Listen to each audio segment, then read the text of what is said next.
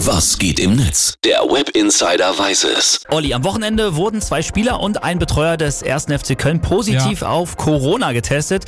Und da habe ich gedacht, okay, das ist auf jeden Fall jetzt das Aus für die Saison. Das Ganze wurde dann aber eher wie ein er äh, Erfolg verkauft, wie man hier in diesem Interview mit DFB-Arzt Dr. Tim Meyer ganz gut raushören kann. Wir wollten Personen finden, die ansteckend sind, um sie dann ausschließen zu können. Wir haben in diesem Fall drei gefunden. Sie sind ausgeschlossen. Damit ist ein Teilziel erreicht. Dennoch müssen die Tests natürlich weitergehen.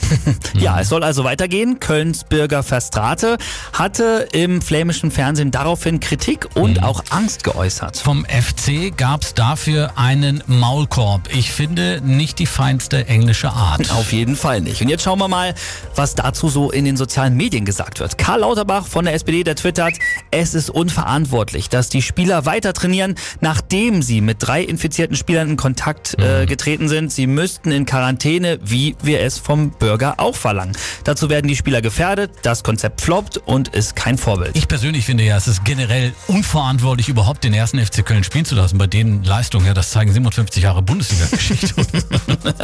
Ja, das ist ein anderes Ja, Thema. recht. Footage-Magazin, die twittern auch.